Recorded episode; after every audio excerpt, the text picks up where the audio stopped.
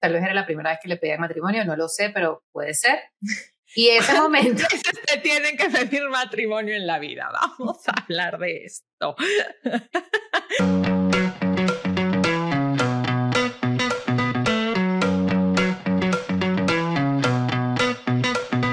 Hola, soy José Rivera y estoy con Leonor Suárez. Y este es un episodio más de Somos un caso de la vida real. Volvimos, como se los prometimos, cada semana para revisar esos temas pop hot de la semana, todo lo que la gente estuvo hablando y sobre todo lo que no se cuestionaron, las preguntas que nos hicieron. Estamos aquí para hacernoslas y para que ustedes también eh, se cuestionen todos esos temas que parece que pasan por alto por la vida y encontrar juntos las respuestas que no se dieron. Acuérdense que nos pueden seguir en Instagram en somos un caso de la vida real. Ahora sí, hola Leo, ¿cómo estás? Qué gusto verte. Hola Joe, ¿cómo estás tú? Bueno, bien, dijimos que íbamos a estar aquí y aquí estamos. Lo prometido es deuda con el corazón roto. Yo ya no puedo que la gente se deje. O sea, ya de verdad, me, caen muy mal que se deje la gente. ¿Por qué será que nos afecta tanto? No entiendo, no entiendo por qué nos afecta tanto esto de que se dejen. Estábamos grabando el retorno de nuestro regreso y ese mismo día había, estaban los rumores de Rosalía y Raúl Alejandro que habían terminado, pero no que no queríamos creer no queríamos creerlo porque eran nuestras últimas historias en las que habíamos dicho como finalmente esos hombres que de verdad, esos amores que parecen muy bien y que bueno, y la noticia es que pues no, que el amor no les alcanzó, digamos, y sobre todo creo que lo que llama mucho la atención es que se acaban de comprometer, ¿no? Y uno siempre piensa que cuando las parejas, pues nada, se, se, se comprometen para casarse, es cuando pues están como en su mejor momento, ¿no? Probablemente por eso piensas en casarte. Qué lástima. Yo, digo que, mira, yo tengo una teoría de que es que ya Rosalía sabía que era un no y ella, ella se montó en, ese, en esa ola emocional, que qué emoción que te pidan matrimonio, tal vez era la primera vez que le pedían matrimonio, no lo sé, pero puede ser. Y ese momento... te tienen que pedir matrimonio en la vida, vamos a hablar de esto. no sé, me suena que hay gente a la que le han pedido más de una vez que se casen con ella. No estoy sola, no estoy sola, no estoy sola en esta situación, no estoy sola. No, no, ya Pero lo veo, ya lo veo. No lo digo por mal, sino porque digo que a veces uno se emociona realmente y dice que sí, porque, mira, yo estaba leyendo hoy, revisando una, una, un libro para otra cosa y me acabo de acordar, el, el libro Rating de Alberto Barrera Tisca, que habla sobre la novela, ¿no? La novela venezolana. Y él dice que la felicidad para una mujer es casarse. O sea, que la felicidad es igual a casarse. Por eso las novelas están todas planteadas alrededor de la niña que quiere casarse, quiere tener un marido y él termina, fueron felices para siempre, porque todo, como que hay una necesidad femenina profunda, y no digo que los hombres no, pero sobre todo la mujer, de que encontré el marido, entonces ya soy feliz, y encontré el marido y las demás creen que soy feliz, y, y también por eso está todo el estigma de las solteras. Entonces yo digo, wow, qué interesante, sí me parece interesante pensar que de repente Rosalía se emocionó, se dejó llevar, porque parece que fue ella la, que terminó, no está confirmado. Claro, la presión es, la presión es grande, ¿no? Generalmente, sobre todo eso, como te dices, si no te casas. Yo, obviamente, conforme pasan los años te das cuenta que casarte no es el fin último en tu vida y no es como el mejor momento y que puedes tener otros grandes momentos, pero sin duda hay toda una carga histórica, social, que dice que el matrimonio es como tu gran momento. Y yo eh, siempre les digo que, por ejemplo, en México es muy común que uno siempre dice que las bodas son de las mujeres, pero la pedida, el anillo, es el único gran momento que va a tener el hombre en toda la historia. Entonces ellos se tienen que encargar de hacerse como una, así, algo súper espectacular, sorprenderte, hacer como, ya sé, llevarte en helicóptero, cualquiera de esas cosas súper exóticas, porque es su momento, ¿no? De, de, de Pero yo no creo que ellos ni siquiera quieran ese gran momento de atención. Honestamente te digo la verdad, yo no creo que, que o sea, ¡Ey, sí, qué bonito! Yo creo que es un momento importante para ellos, sí, porque tienes que tomar, o sea, digamos, en teoría, este viejo refrán que además también está mal, de eso que el hombre propone y la mujer dispone.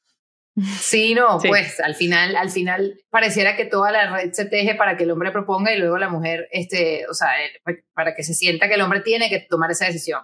En este caso yo creo que pasó, no lo sabemos, pero lo que pasó es que se acabó el compromiso después de tres meses y es un poquito raro porque ellos, ellos tenían una relación de más de dos años, se comprometen y hacen público el compromiso con una, con una trilogía, digamos, de o, tres videos eh, con canciones que hicieron los dos juntos, primera vez que colaboraban. Sí, una entrevista larga. Una entrevista larga donde parecía la pareja perfecta. Hicimos un episodio, que es el episodio 11, lo escuché hoy, dedicado solamente a cómo Raúl Alejandro era el hombre evolucionado, ese que estamos buscando, que está emotionally available, que lo dijo Rosalía y resulta que entonces tres meses después ya no lo queremos. Tú dijiste en ese episodio, sé, que nosotros las mujeres a veces como que sí queremos y no queremos a ese hombre. Yo creo que aquí puede haber pasado eso. Exacto, eso puede haber pasado. Pero sabes que también creo que sí hay una carga cultural grande. O sea, yo debo decir que me casé una vez hace muchos años con un hombre que se quería casar y que yo, la verdad, era como eso, que, que ¿sabes? Te piden matrimonio. Evidentemente tenía 19 años y es esto, ¿no? Vienen y te piden matrimonio y pues ni modo que digas que no. Es como que, bueno, este es el gran momento, es lo que tendría que haber estado esperando. Es como que, bueno, de aquí todo, pues, pues esto quiere decir que está súper bien. Sí. Y yo creo que me di cuenta al minuto que dije, sí, acepto. Era como, ¿en qué momento? O sea, tengo 20 años, o sea, ¿cómo se me vino a la cabeza? Y, y no tenía que ver con él ni con nada, sino conmigo en, en una situación en la que no lo sabes. Y hoy estaba viendo una serie de Netflix que se llama algo así como La historia perfecta, que es una serie bastante mala, pero empieza justo en eso, en esta chica que en, en el matrimonio, el día de la boda, sale corriendo y lo que hemos visto muchas veces, ¿no? La runaway bride, pero porque te, como que en ese momento te cae el 20 de que, de que hay mucha presión social. Y de que ya lo sabías, lo sabías desde el inicio que es lo que nosotros, yo creo que esta es como la gran pregunta de, de, hoy, es como que uno realmente sabe si es el hombre de tu vida o no. Yo creo que sí. Yo creo que lo sabes inmediatamente, no necesariamente que lo conozcas, pero en el momento en el que vas a tomar la decisión de casarte, en el momento que está la pregunta, yo creo que hay algo, que hay una respuesta casi que física a esa pregunta que ya de una vez, si te quitas el velo de la emoción y mandar la foto de que estás comprometida con tus amigas, porque además también, ¿sabes? Como que si te quitas eso encima. Sí, claro, esa foto es importante, sí. Esa foto es importante, pero también es como que es por esa misma razón, porque, porque pareciera que fuimos criadas para ese momento y todo el mundo, si no, si no llega ese momento, pareciera que algo falta en tu vida y, y es muy duro, o sea, es muy duro como mujer crecer así. Y creo que uno sí sabe en el momento que esa pregunta está, está pasando, si realmente debes decir que sí o que no, pero hay una presión social y hay una presión del momento que también te impide, ¿sabes? De repente decir que no. Es muy raro decir que no cuando te piden matrimonio. ¿Quién dice que no? Creo que, exacto, es como que, bueno, y que yo creo que normalmente los hombres piden matrimonio una vez que están lo suficientemente seguros de que no les va a... O sea, la historia se desarrolla de tal manera, en teoría, ¿no? O creo yo, en el cual dicen, bueno, ya está, o sea, ya están como todos los checks que había que tener antes, ¿no? Y estamos para casarnos. Que luego como mujer a lo mejor te faltan un montón de cosas que no lo has entendido hasta ese momento que es cuando dices, no, no, pero espérenme, pero yo todavía quiero hacer. Y yo también creo que no es que el matrimonio te detenga de hacer cosas a nivel personal, de desarrollarte, creo que no. O sea, creo que es un error decir, ay, no, como ya me casé, entonces ya no voy a poder triunfar, este, no sé, viajar. O sea, deberíamos entender el matrimonio como un, una situación, una, una característica en tu vida, pero que no te está deteniendo de hacer ciertas cosas. Es cierto que te requiere de un tiempo y de un esfuerzo y de un compromiso. No, requiere un esfuerzo importante estar en pareja. Claro, y vivir con alguien, o sea, implica, sobre todo en general, vivir con alguien. Yo también siempre he sido de la idea de que si yo ya vivo con alguien, pues ya casarme es lo de menos. O sea, yo ya me caso, yo sí me caso porque a mí sí me encanta y me encanta la boda. Y no, pero te encanta la boda y las fiestas y el, y el, claro. Pero no. no. Tampoco me he casado tantas veces, pero solo dos. Y reconozco que la primera vez no tenía clarísima esa parte. O sea, no, no, estaba. Por eso yo creo que las mujeres se deben casar mucho más grandes. O sea, sí creo, que, hay gente que sabe, hay gente que no. Rosalía tiene 29, ya están en 30 los dos. Eh, ya no quiere, no quiere. Parece que no quiere y, así se rompen las parejas y todos nos ponemos tristes. La verdad es que eso nos, nos golpeó. O sea, claro, digo, es que ese era un poco el tema, que como ellos, ¿no? Lo que nos pasa cuando, o sea, a mí que me importa que truenen Rosalía y Alejandro. Básicamente no los conozco ninguno de los dos ni son de mi familia, ¿no? Pero esta sensación cuando ves como Sofía Vergara, ¿no? Y que, que, que, que em, de repente se anuncia, ¿no? Que terminaron y tú dices como que no, pero si eran una gran pareja. Yo creo que sí, hay como la esperanza. un montón. Sí, nos proyectamos todos en la esperanza de ese amor de, toda la vida, para toda la vida. Y me da risa porque así como surgen también los, los que son tristes, que somos, bueno, la mayoría de, de, mucha gente que yo vi ahí, no sé qué, también surgen los, los, los haters o los cínicos del amor que yo les llamo, esa gente que está descreída por completo y empiezan como que, ja, ja, ja, yo lo sabía, yo sabía, no sé qué. Y entonces digo, me da risa. Como, porque, los, que, como los que se alegran de que, de que alguien termine. Los que se alegran. El desamor es muy duro, o sea. Bueno, porque también hay quien se. Porque también hay que. Porque los que primero pensaron que Raúl Alejandro le había montado cachos a Rosalía, les parece como que no hay. Digamos, para nosotros tener un estandarte de hombre, como el caso, digamos, dijimos, bueno, Raúl es un ejemplo de un hombre que parece que sí, que sí, ¿no? Que todo bien. Y cuando salen los rumores de, de, de infidelidad, que terminaron siendo falsos, según ellos, ¿no? Según las fuentes mismas, eh, era como que todo el, todo el mundo al principio, yo sentí, hubo mucho que, sobre todo los hombres, como que, viste, que sí, que no sé qué, que, o sea, como que siento que había como también del lado de los latinos un poco, sí lo vi, un poco reivindicándose. De, reivindicándose de que de como que no está tan mal o de que todos somos malos. Sí, que al final todos fallan de alguna manera. No hay ningún hombre bueno, que está muy mal. Yo sí quiero creer que hay hombres que, yo también, son fieles. Yo también quiero creer. Pero lo que sí yo sigo sin creerles mucho, y no solo a ellos, ¿no? Y es esta gente que viene y nos cuenta esta historia y su historia de amor y básicamente lo que pasa con los famosos es eso, es que nos involucramos a nivel emocional con ellos porque nos hacen parte de sus historias de amor cuando se conocen, que no sé qué, que anuncian y cantan juntos, toda esta historia. Cuando terminan y este, oh, terminamos también y no queremos hablar del, del trueno, que yo entiendo que es una situación difícil, pero es muy complejo, porque entonces todos quedamos como, ah, bueno, no, cuéntenos qué pasó. Porque entonces bueno, pero, nos queremos muchísimo y nos seguimos queriendo muchísimo. No, pues si te sigues queriendo muchísimo, no te dejas, generalmente. Vamos, no, tú te puedes seguir queriendo y no querer estar con esa persona. Claro que sí. Sí, pero ¿cuántas veces, cuántos, cuántos amigos tienes con los calles hayas terminado tu relación de matrimonio? No, esa pues, sí es una mentira de que vamos a ser amigos, eso no es verdad. No, y eso Porque hay una persona yo que siempre... queriendo mucho. No, no, bueno, pero es que esa es la manera diplomática de irse. ¿Cómo te vas a ir claro, pero... que no lo quieres más ni un poquito? No, tú le dices, todavía te quiero, pero todavía estoy confundida, lloro en el concierto, no entiendo qué me está pasando. Pero, pero en verdad tiene súper claro, no. quiero estar con ese señor, usted ya. Chao. Pero ahí, por eso nos gusta Shakira, ¿no? Porque salió y nos dijo, miren, este me hizo esto y esto y esto y así bueno, fue. Pero Shakira y, lo sufrí, lo, lloré, se cortó las venas, todas sufrimos con él, siguen insultando a Piqué, pobrecito. Bueno, no pobrecito, pero por bueno, cierto, salió todo Piqué diciendo, no, sí. salió Piqué, pero ¿qué es esto? Él perdió los papeles. Sí. O sea, no, ya, señor, no, él perdió los papeles, pero acaba de estar en un... En un Por eso, ahí, ahí, ahí. No, que, que, toda la gente le empezó a... Y él le dijo que son todos unos, pero él, tú sabes lo que le dijo, ¿no? Sí hacer algo con vuestra vida porque no sois nadie. Ahora mismo sois unas marionetas. Eh, ustedes son todas unas marionetas y un insulto a la, a la audiencia. Digo, ese señor perdió el respeto. A. Bueno, es que la, la gente, la gente diciéndole Shakira, pues la verdad es que. Pero bueno, claro, eso es lo que pasa. Cuando pues es que te a decir lo que pasa. No, yo sé, lo que nos encanta es el chisme. Eso es lo que nos encanta. Y eso no está bien, porque nosotros dijimos que, que no vamos a chismear. Entonces a mí me parece sana la salida de Raúl Alejandro y Rosalía. Mira, se terminó la relación, los queremos mucho. Pero tú crees que esa, esa salida lo que hace es originar más chisme. Porque cuando la gente sale y dice. No, yo creo que se, no, nos dejamos súper bien. Yo creo que eso se acabó por la raíz ya. Igual que hizo, y, lo, lo, mismo hicieron eh, Sebastián Yatra y Tini cuando se terminó, que también ah, un romance así de los amores bellos. O sea, que tenían hasta un brazalete de, una, de un comercial de estos de, de toda la vida. Horrible. Y entonces luego dijeron, sacaron su comunicado y se acabó. Yo creo que si tú, yo creo que lo de Rosalía y Alejandro acabó allí, me pareció muy bien como lo hicieron. O sea, se tardaron un poquito en reaccionar, pero lo hicieron porque, bien. Porque, no, porque justamente eso, creo que no lo tenían pensado. No tenían pensado hacer un comunicado ni nada, sino que de repente, justamente es lo que te digo, cuando ellos no se adelantan a tomar la noticia en sus manos, es decir, oigan, terminamos, pues obviamente la gente lo encuentra, lo, no sé, les toma la foto, el bla, bla, bla, y de ahí... ¿Tú sabes, yo, qué pasó ahí? Que, ajá.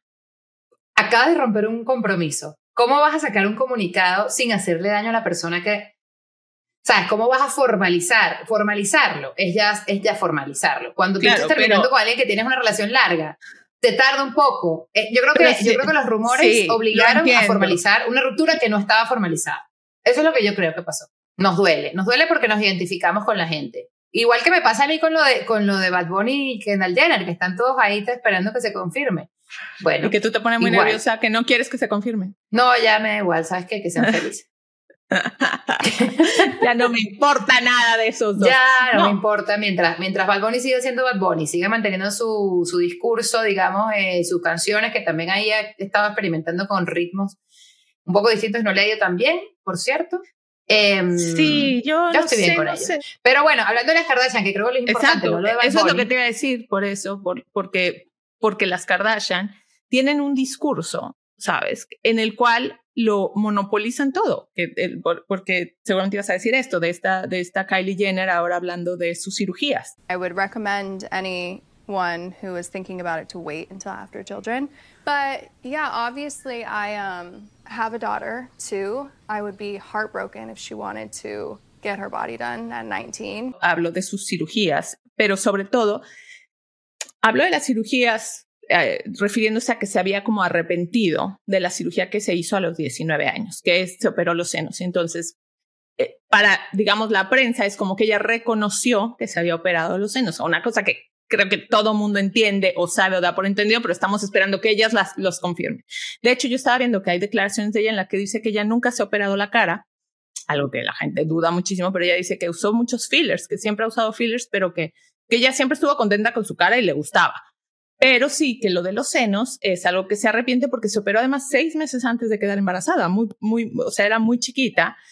Y luego el comentario que causó como impacto fue que dijo que ella esperaría que su hija, o sea, que a ella le rompería el corazón saber que su hija se quisiera operar eh, tan pequeña porque no estaría, no está contenta con su cuerpo, porque ella la ve hermosa. Los implantes de seno, al menos imagínate en Venezuela, en Colombia, en Brasil, en Venezuela eh, la cultura era el regalo de 15 años eran los implantes de seno. O sea, era, era así, ¿no? Era, y es como una cosa que tú dices, mira, yo lo veo ahora en retrospectiva y digo, ¿en serio nosotros crecimos en una cultura donde siendo menor de edad estaba como que el, todo el mundo, ok, con que te operaran solamente para un tema estético, netamente estético, porque no estamos hablando aquí de, de, bueno, pero no, era, lo que sea. no era solamente un tema, o sea, era un tema estético que te iba a abrir las puertas o te iba a, a meter en una norma, ¿no? En una regla, en Correcto, a ser diferente. Que eso es algo que le pasa a los papás, ¿no? Que es como de, ¿cuánto quiero que mi hijo sea diferente porque sé lo complicado que puede ser crecer no, en una sociedad donde todos son este iguales. este es el extremo, el extremo, porque no, creo que no un tema de, es un tema de, mm,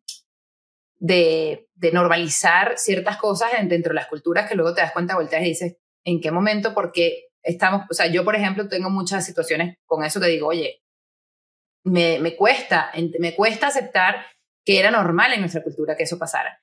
Pero si tú lo ves, si tú lo ves a posteriori, si tú lo ves a posteriori, tú piensas que tu vida hubiera sido igual si no te hubieras operado, por ejemplo, si alguien no se hubiera operado, o sea, que las niñas de 15 años venezolanas que se operaron a los 15 años, que hoy pueden pensar quizá no era una buena idea o quizá, o sea, no sé, la presión social, etcétera, pero su vida realmente hubiera sido igual, yo creo que mi vida, de alguna manera. Yo creo que mi vida, yo creo que la vida de la, del de la gran mayoría de las niñas que se operan a esa edad hubiese sido similar similar. No, es el, sí, no es el caso de, de Kylie Jenner, por ejemplo. Porque Kylie Jenner y las Kardashian han hecho una industria con su cuerpo. Entonces yo creo que en este caso cuando tú... Eso es lo que yo te decía, decir, ay, sí, no me que, o sea, ahora ya no me quisiera operar. Es como no serías Kylie Jenner si no te, sacado fotos, claro, si no sí, sí. O sea, no sería finalmente han hecho de eso una manera de un, un, ideal para un montón de gente, que está mal, ¿eh? Yo estoy de acuerdo. Mira, yo yo, vamos, yo nunca me he operado, nunca tuve, pero en México es un poco distinto, no hay, no hay un poco esta idea de que si te operas puedes llegar o acceder a ciertas cosas. O sea, por ejemplo, pues la cultura de las mises es distinta, pero evidentemente si yo hubiera querido ser Miss, pues probablemente me hubiera operado y si pero hubo muchas hubiera que no, no, se operaron. O sea, yo creo que también es un tema de, por ejemplo, eh, Mónica Spear, que fue la que ganó en mi año, ella no, nunca se operó, bueno, al menos en el tiempo que estaba en Venezuela, ella no se operó y ganó en Venezuela. Y la siguiente, la, creo que la primera o la segunda finalista tampoco se operó, se ponían unos, sí se ponían unos rellenos porque sí se espera cierta curva. Y seguramente mintieron en las medidas porque no existe que tengas esas medidas cuando no tienes esos senos. Entonces es como que sí hay una expectativa. pero no creo que tenías que, ir a la cirugía para, para, para claro, Probablemente creo que, pero, pero tienes que tener unas medidas que a veces no son naturales, que es como el gran discurso que le ponen ahora a Barbie. O sea, finalmente, no, es como hay medidas que para alcanzarlas requieres hacer no, otras que son imposibles para mí lo, además sobre todo hay una tendencia ahora que que es peor incluso en la parte latina, es eh, vas creciendo, las curvas van creciendo y van creciendo y van creciendo, como que siempre lo importante es tener curvas, no importa que tan grandes, que tan grandes sean. Y eso creo que es un problema en sí mismo, es problemático porque es como, ¿cuánto más le vas a poner? Y, y, seguimos creciendo y seguimos creciendo los implantes. Y es como, ya va, primero vamos a ver cómo está nuestro cuerpo, cuáles son nuestras medidas naturales, qué es lo que se ve bien naturalmente en tu cuerpo. Y luego a partir de ahí, no es que yo esté en contra del, del body enhancement en general, o sea, creo que la gente puede tomar la decisión que pueda tomar, pero sí creo que lo de Kylie, a pesar de que, de que son mujeres que se montan en muchas olas y que, son, y que siguen las tendencias y que, oh sorpresa, ahora parece que como, como se volvió otra vez, como que está de nuevo de moda ser este, natural. Body, positive y todo este positive y no ser tan curvilínea, pareciera aquella, pero no creo, en este caso yo sí podría pensar que igual teniendo una hija, igual este, ya cuando vas, cuando vas creciendo en edad te das cuenta de que ¿cuánto más vas a hacer para K-pop con esto, ¿no? Con esto que ellas mismas crearon. Yo sí creo que, que puede ser algo honesto y genuino de parte de, de este clan eh, esta vez. Eh, a mí me pasa, por ejemplo, con Jerónimo, cuando él habla de que si la gente eh, se refiere a alguien de, ah, mira ese señor que es gordo y que yo trato de decir, hey, no, pero no digas que es gordo, pero que eso es, y él me dice, es mean decir que es gordo. Y yo, bueno, es que tú lo estás solo describiendo. Es que, pero... No, y que es peor, y es peor cuando les pasa a ellos mismos. A mí me pasa que estaba conversando en estos días con, con, una amiga, una de nuestras amigas, y me dice, bueno, ella se dejó el pelo rulo, ahora se lo dejó el pelo natural porque su hija tiene pelo crespo.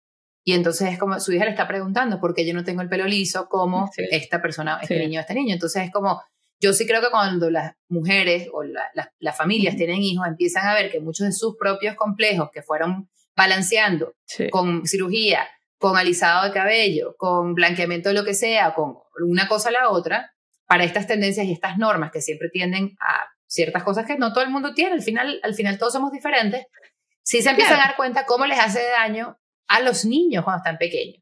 Eh, tener esos, esos estándares pero que no, no, son los no podemos no podemos olvidar que todavía no estamos ahí todavía no estamos en sociedades en las que la apariencia física no eh, no tenga una carga importante. Y, te lo digo porque yo recuerdo haber hecho una vez un reportaje sobre República Dominicana y el pelo liso, el pelo malo y toda esta historia, sobre la posibilidad de conseguir un trabajo con el pelo afro, con el pelo liso. O sea, es, es, radical, ¿no? O sea, es que las mujeres gastan muchísimo dinero, o sea, el, dinero que se gasta en, en, lugares como República Dominicana para tener el pelo de una cierta manera es es el resultado de una sociedad que todavía no está ahí preparada a que todas las mujeres, en cualquier cosa, ni siquiera dejas, digas tú salir en la televisión, o sea, en, en los trabajos día, día a día, tienen que tener el pelo de una manera porque se considera que es un estándar. Y entonces, sí, bueno, símbolo de estatus también, ¿no? De, educación, de, que es terrible. Yo creo que eso se está, está cambiando, sí está cambiando. Por ejemplo, yo he visto en, en, Venezuela, por ejemplo, ahora hay un movimiento del, del, del pelo afro,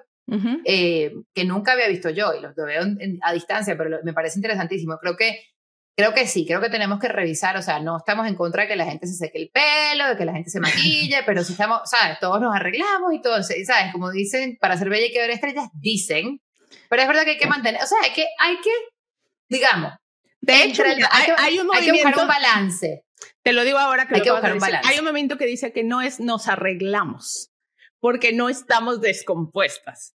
Es, o, sea, es, nos maquillamos, nos vestimos, pero eh, las mujeres siempre vamos por la vida diciendo, es que me voy a arreglar, como si algo estuviera descompuesto. Descompuesto. Y eso lo oí el otro día, sí. Sí. Y te voy a decir otra cosa, que a mí, por ejemplo, no sé, con el tiempo, incluso después de haber pasado por mi Venezuela, laca, maquillaje, todas esas cosas, cada vez, cada vez uso menos maquillaje. En contra de la curva natural del tiempo y todo eso. Cada vez uso menos maquillaje y, me siento mejor usando el maquillaje adecuado en las cantidades, digamos, que no son abundantes, porque uno creo que es tan importante verse al espejo y reconocerse en lo que uno es. Mira, a veces la nariz se más grande, a veces los ojos se más pequeños, a veces uno amanece hinchado, a veces amanece bien. Y creo que está, cuando te vas conociendo y está, a mí me encanta, yo exploro muchísimo con el maquillaje. A mí me encanta el maquillaje, todavía me ha gustado. Pero una de las cosas más poderosas ha sido encontrar lo mismo que hablamos del estilo en cuanto a la ropa, encontrar y reconocer tu propia facciones, lo que te queda bien, no forzar que tus ojos se vean de una manera que no es, o tu nariz que se vea de una manera que no es naturalmente. Todos los, todos los rostros tienen algo interesante. todos los rostros tienen un, un ancla donde podemos, con, lo que, con la que podemos jugar. Y conocer eso es importante. Conocer dónde sí puedes corregir un poquito, incluso con el maquillaje, incluso no sé qué, con la luz, con la iluminación. Yo creo que es tan bonito como mujeres, incluso como hombres, pero, pero yo hablamos como mujer, realmente verte el espejo, entender, porque a veces a mí me dicen, por ejemplo, ay, me encanta cómo te maquillas, maquíllate, maquíllame a mí. Y a mí me encantaría, pero no tengo esa, esa destreza porque yo tengo años trabajando en mi cara. Sobre tu cara, claro. sobre mi cara. Y entonces, claro, las maquilladoras profesionales son las que pueden hacer cosas espectaculares con todos los tipos de rostro y saben muy bien cómo trabajarlo. Pero uno, empezar a dedicarse cinco minutos antes de maquillarse y pensar cómo me quiero ver, cómo quiero lucir, qué me queda mejor, empezar a probar, jugar con probar. Pero creo que es muy también darte la oportunidad de verte sin maquillaje. Y ahora que lo dices, es que me pasó lo mismo porque ahora que estuve de vacaciones, porque además fui con un solo carry-on y entonces obviamente llevaba muchas menos cosas. Es el reto del carry-on. Este el mínimo indispensable, ¿no? Igual en el maquillaje, es como que llevas dos labiales, un rímel, o sea, nada de mucho, ni el contouring, ni toda esta historia que, que te puedes hacer cuando estás en tu casa, las pestañas, todo esto.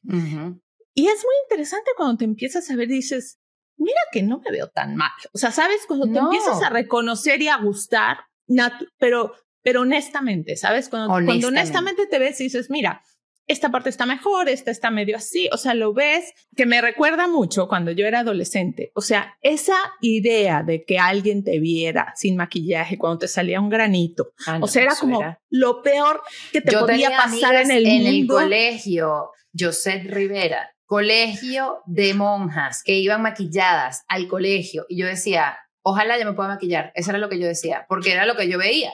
No, gente con rímel a las 7 de la mañana. A los 15, 14 años decía, ¿qué O sea, yo al principio, o sea, obviamente en ese momento decía, qué cool. Y ahora digo, ¿qué es esto? No hay nada más bello que una niña a los 15 años sin nada de maquillaje, ¿no? Por eso me parece tan importante y yo abogo un poco por, esa, por ese descubrimiento. Yo tengo un reto, porque a mí me pasó lo mismo que a ti. A mí yo tenía un viaje para, para la playa, me acuerdo, menos mal que era la playa.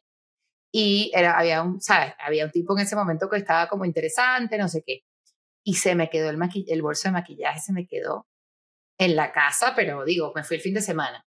Chama, y yo digo que uno siempre tiene tirado en la cartera alguna cosa. O sea, siempre tiene tirado.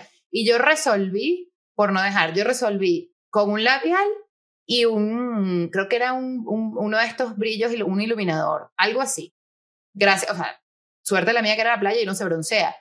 Pero para mí fue tan poderoso decir, mira, voy a salir y me la voy a creer y no sé qué. Y desde, como que desde ese momento dije, pero es que con, de verdad con menos maquillaje, si uno sabe específicamente dónde tiene que poner la atención, no hay quien te quite tu tranquilidad. Lo mismo que el pelo cuando tienes que resolver. Si se sabes peinar el peinado que resuelve, you're good. No, no, pero mira, por ejemplo, en el caso de tu amiga, me acaba de pasar, fue mi cumpleaños, y sin esperarlo, mañana siguiente, ¿no?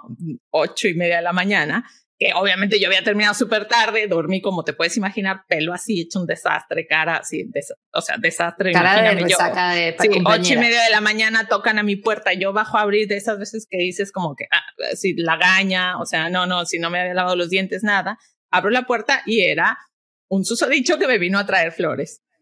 Que estaba en mi puerta trayéndome flores. Y mi cara fue como de, oh, oh bueno, eh, me acabo de despertar, ¿sabes? Bueno, me sentí muy incómoda, bueno, pues sobre todo porque no me había ni lavado la cara, ¿no? Pero, pero no había esa vergüenza de me está viendo de sin me maquillaje. sin maquillaje. No, era como, bueno, así despierto. O sea, si tú llegas a las ocho y media de la mañana a mi casa, pues esta es la que hay. Eh, evidentemente es preferible si me lavo la cara, si me quito las lagañas, ¿no? Pero, pero, pero, así es. Sí, pero eso te hace pensar que hay un momento en la vida en la que dices, mira, sí, esta soy. Esto es lo que hay, como dicen los amigos invisibles. Esto es lo que hay para hombres y para mujeres al final del día. Y ojo, siempre saber que te puedes ver muy bien arreglada, como dices tú, no arreglada, sino lista para ciertas ocasiones. Eh, te puedes ver mejor, te puedes ver, digamos, más, más pulido, lo que sea, como ellos también, pero que uno tiene su, tu, tu digamos, tu seguridad. No está solamente cuando te ves maquillada o cuando este, estás peinada de determinada manera. Sí, nos vamos a ver mejor, por supuesto, pero no, no, no podemos solamente depender de eso y me parece que lo de Kylie nos, nos permite hablar un poco de, de, este tema y nos hace un poquito librarnos también porque toda esa necesidad de estar impresionando y de ser mejores y de no sé qué, termina en ciertas decisiones que son permanentes y que al final después decimos, no, yo, ella lo dice, yo era perfecta, yo era perfecta y se da cuenta ahora. Y, y, es triste, ¿no? Bueno, uno agradece que en algún momento te des cuenta de esto. Sí, porque hay gente que no se da cuenta nunca. Claro, pero es, es bueno pensar cuando dices, ¿cuánto tiempo perdí? ¿Cuánto tiempo desperdicié? Preocupándome por unas cosas que dices, en serio, o sea, de verdad. Que sí, además, sobre todo, y tiempo, y tiempo arreglándote. Exacto. Porque ahora yo paso menos, o sea, tratando de solucionar un tema que no es un problema. Entonces, embrace it, sabemos cómo, como el mismo Benito dice, todos los productos que utiliza para que su pelo rulo se vea bien. Sí hay que usar productos, sí hay que informarse, porque sí, porque queremos vernos pulidos, queremos vernos ordenados, como queremos ver la casa limpia y ordenada, lo mismo pasa, lo mismo pasa con los cuerpos, ¿no? Pero una cuestión de estética, de, de hacer de estética. vea armonioso, ¿no? Que, que armonioso. las puedan ver con armonía, que es distinto. Pero deja tu belleza natural. Transformarla, ¿no? Sí, exacto. quiero ser otra y quiero tener el cuerpo de, eh, y eso es muy importante. Cuando de verdad lo que tienes es en tu cabeza es quiero el cuerpo de ella, o voy a ir a la playa hasta que tenga el cuerpo de ella, o voy a, entonces es cuando dices, no, estás perdiendo mucho tiempo, de verdad, que no, no, no va por ahí. No, por ahí todo esto nos lo enseñan películas como Barbie, que insisto, también. Que, de verdad, yo la vi una vez, quiero verla una segunda vez porque eh, te decía que ya está el, el speech del que hablamos la vez pasada de América Ferrera, que es como el clímax de la película. Ya está por ahí en Instagram, si puedo, se los dejo aquí. No sé, no quiero hacer el spoiler si no lo han visto todavía. Vamos a poner un pedacito para dejarlas con, en la semana empoderadas cuando terminemos este episodio hoy. La gente va a sí, sí y sí. O sea, arriba todo el mundo. Cami, ese speech me parece fantástico y estuve leyendo sobre el speech. Leí que ella lo había grabado eh, 30 veces al menos para que saliera exactamente como lo quería y que terminó la producción llorando, eh, que era de verdad, es un speech muy empoderador, muy, muy revelador, ¿no? Sobre, sobre este ser mujeres. Y a mí me ha llamado mucho la atención los comentarios tanto de hombres como mujeres, como lo decíamos, que de verdad es una película que le habla un poco a todos y sí no vaya a esperar la trama la trama enredada ni ni es un reto digamos en cuanto a, a storytelling para nada no Fue un reto para ella plantear todo eso para Greta Gerwig, pero si lo es Oppenheimer, la fui a ver, hablamos de esa película, eh, la fui a ver, muy interesante, larga, es larga pero se esperaba, o sea, como que no molesta, y como decías tú que tú me lo dijiste hoy, me pareció un comentario que dije, wow, sí es verdad. En esta búsqueda de poder, ¿no? Tanto Barbie como Oppenheimer le echan la culpa a los hombres, y no es que queramos echarle la culpa a los hombres, pero sí hay algo que revisar. Es decir, cuando ves Oppenheimer y te das cuenta de, de la de todo lo que empuja un grupo de... Yo sí me di cuenta en Oppenheimer, casi todos los científicos eran hombres, todos los, los, los, políticos que tomaron las decisiones sobre, sobre, al menos los que están en la película, eran hombres. Entonces digo, qué, qué, interesante ver que empuje por el poder y en el juego de la guerra, los hombres nos han llevado a, este lugar. Y esa es la verdad. Y una vez yo leí un libro, que no me lo terminé por cierto, pero que me lo recomendó, lo dejó una vez Jorge Ramos en la redacción, de Univision y yo lo agarré. Y se llama La guerra no tiene rostro de mujer. Ganó un premio Nobel ese, libro. ganó un premio Nobel de literatura. Y es muy interesante porque te habla de, de eso, de que las mujeres, y yo no sé si en un futuro sea así, porque no, no lo sabemos por ahora, pero las guerras han sido producto de, de, las ansias de poder y de, control de los hombres. Del ego y las historias de el ego, masculino, dolido. Es tan frágil, o sea, de verdad que, que, se puede llevar a, a, este tipo de cosas. Y mira, yo también en este libro Sexo de Persona, que les he hablado de este libro, que es de una feminista, no recuerdo el nombre, pero eh, es... Em, ella explica un poco cómo funciona esta dinámica ser mujer, ser hombre de manera natural, digamos, ¿no? Eh, eh, instintiva y cómo para los hombres es esta necesidad de construcción, de apoderarse, de ir con, controlando eh, incluso a la naturaleza, cuando las mujeres es más como este, pues vamos a, a, trabajar con ello. Eh, en, en, una dinámica, digamos, bastante natural, es, los hombres es esta manera de siempre demostrar más poder, más así. Y yo te lo decía, es terrible porque creo que justo la época nos está llevando a entender que habría que bajarle dos rayitos a, ese ego y, que mientras más trabajemos juntos podríamos, este, podríamos balancearlo, un poco. Y que no se trata de las mujeres eh, tomar ese papel ni, ni asumir que el ego femenino es mucho mejor.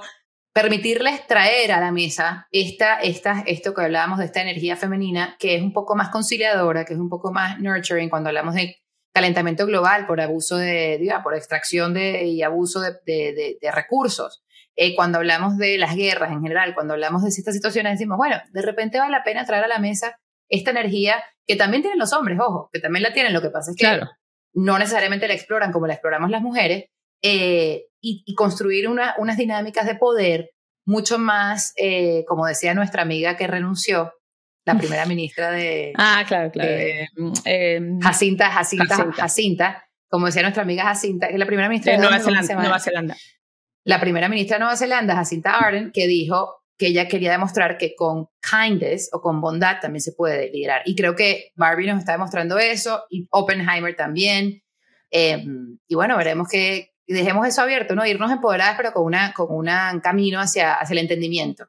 Y como entender que de verdad, como mujeres, el día que nos adueñamos de este kindness y que no es una debilidad, que por el contrario es una fortaleza, el de verdad tener esta parte amorosa, esta parte, sobre todo de to care, ¿no? De, de cuidar. Creo que esa es muy interesante si la podemos manejar de una buena manera y que nos lleva muy lejos. yo estoy convencida de eso. Me encanta hablar contigo. Eh, muchas gracias, Leo, por todo, por vernos aquí. Gracias a todos. Eh, nos vamos y nos vemos aquí la próxima semana con otro No se olviden de seguirnos, no se olviden de em, darle también seguir a, a cada episodio en, en, en, las plataformas que lo estén escuchando para que puedan encontrarlo cada semana. Estamos también en Instagram, en arroba somos un caso de la vida real. Y seguiremos, seguiremos aquí cada semana, nos vamos poniendo otra vez, agarrando ritmo, agarrando otra vez el, el calorcito. Eh, así que tengan paciencia. Todos los temas de los que hemos hablado les vamos a dejar cositas en, en Instagram. Y por supuesto, los temas si ven que en la semana hay algo que les gusta, que les interesó, que creen que hay que, que este, un poco desdoblar un poquito más, pues eso, eso, eso nos pondremos a hacer. Para eso estamos. Listo. Thank you. Nos vemos el próximo martes. Besito. Bye. I'm just so tired of watching myself and every single other woman tie herself into knots so that people will like us. It is literally impossible to be a woman. You are so beautiful and so smart, and it kills me that you don't think you're good enough.